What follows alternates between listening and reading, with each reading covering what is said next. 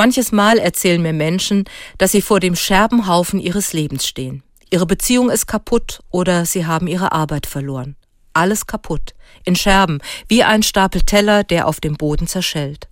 So kann es sein, wenn im übertragenen Sinne viel Porzellan in einer Beziehung zerschlagen wird. Zurück bleibt ein Scherbenhaufen von zerstörten Lebensträumen, Verletzungen und enttäuschter Liebe, Bruchstücke eines Lebens. Was kann man machen? Oft helfen ein Besen und eine Kehrschaufel, also ein Verarbeiten des Gewesenen und ein Neuanfang. Aber bleiben von Krisen, auch dem Bewältigten, nicht doch Spuren zurück?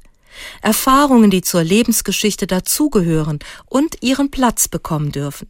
In diesem Zusammenhang möchte ich von einer ganz besonderen japanischen Reparaturmethode erzählen. Kintsugi. Kintsugi bedeutet Goldverbindung oder Goldflickerei. Die Keramik- oder Porzellanscherben werden mit einem speziellen Lack, in den feinstes Pulver aus Gold oder Silber eingestreut wird, wieder miteinander verklebt. Selbst fehlende Bruchstücke können mit einer speziellen Masse ergänzt werden, die ebenfalls Gold- oder Silberpulver enthält. Der Effekt? Die ehemaligen Bruchstücke bleiben sichtbar, sind aber mit einer kostbaren und wertvollen Naht verbunden.